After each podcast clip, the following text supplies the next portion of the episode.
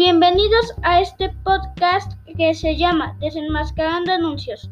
Aquí analizaremos su eslogan y anuncio. Espero que lo disfruten. Hoy les platicaré sobre Liverpool, el anuncio de una tienda que tiene varios años.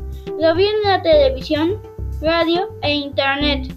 Este anuncio que es de Liverpool se dirige a niños y adultos.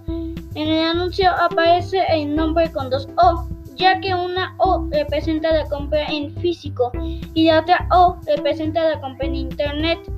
Vale la pena ir a la tienda. Cuando dice ofertas, sí las cumple, no miente. El anuncio es atractivo, pero el problema es que su eslogan es repetitivo. Te invita a comprar el producto y esa metáfora, ya que no es parte de nuestra vida.